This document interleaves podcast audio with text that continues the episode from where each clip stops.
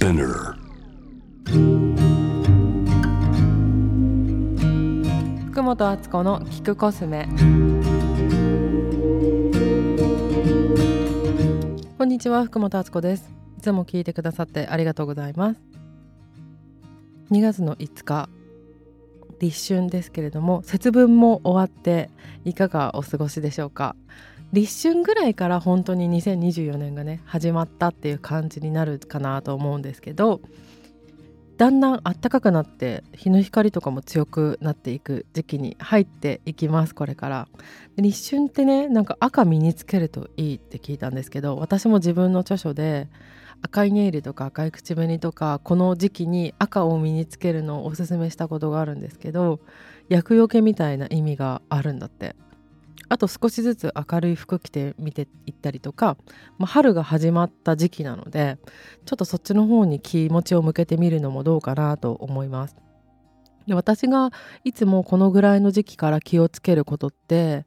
少し食べ物気をつけたりするんですね。チョコレートの季節ですけれども一方でちゃんとお茶飲んでなんか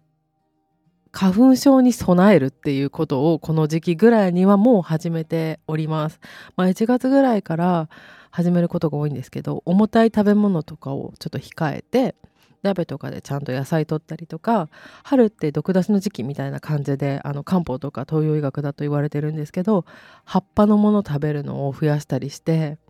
今年もそうできるかわからないんですけど春菊とかねあのそういう食べ物を増やしていってあんまり花粉症にならないといいなっていう感じで少しずつあの調整いくしていくような時期です。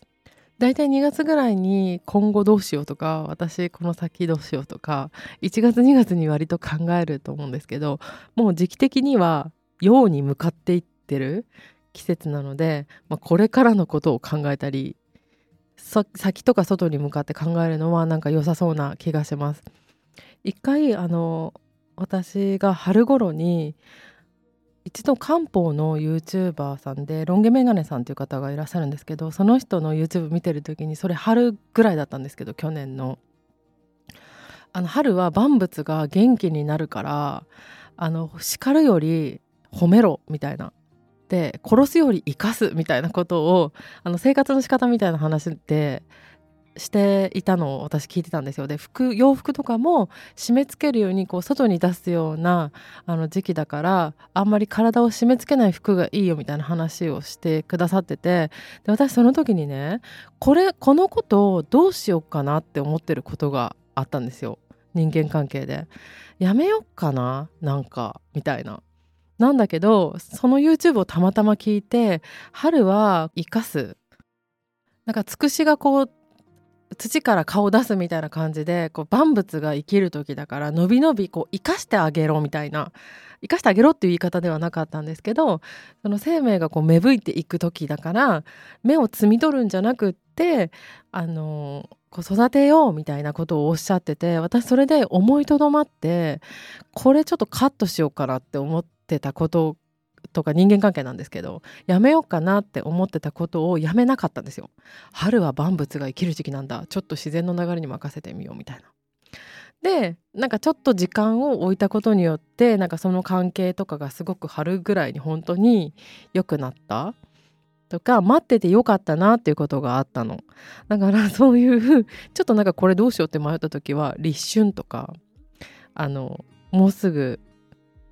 世の中バレンタインかもしれないですけどもう地球的には立春だし春に向かってってるっていうそういうなんだろうな自然のエッセンスを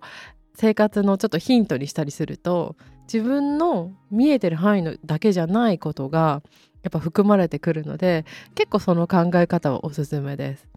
だかちょっと気分が落ちちゃうなっていう時とかはあの陰が増える時期だったたまたまだからかとかも思えるだろうしまあ、なんかこうイライラする春とかってなんか肝の気が増えてイライラしやすくなるとか眠れないとか自分のせいだけじゃなくて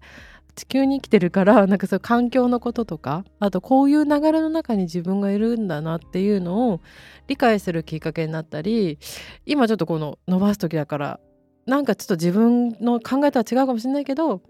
ちょっともうちょっと様子見てみようかとかに使えるので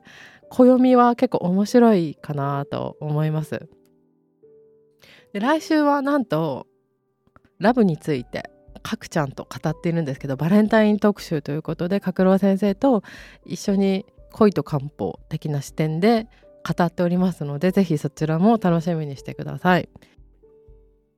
この番組では皆さんからのメッセージをお待ちしています。キク .cosme26 at gmail.com kiku.cosme26-gmail.com 概要欄にもアドレス書いてありますのでそちらをご覧ください。番組のフォローもよろしくお願いいたします。えっ、ー、と番組欄のフォローのボタンを押すと登録ができます。では来週も楽しみにしていてください。福本敦子でした。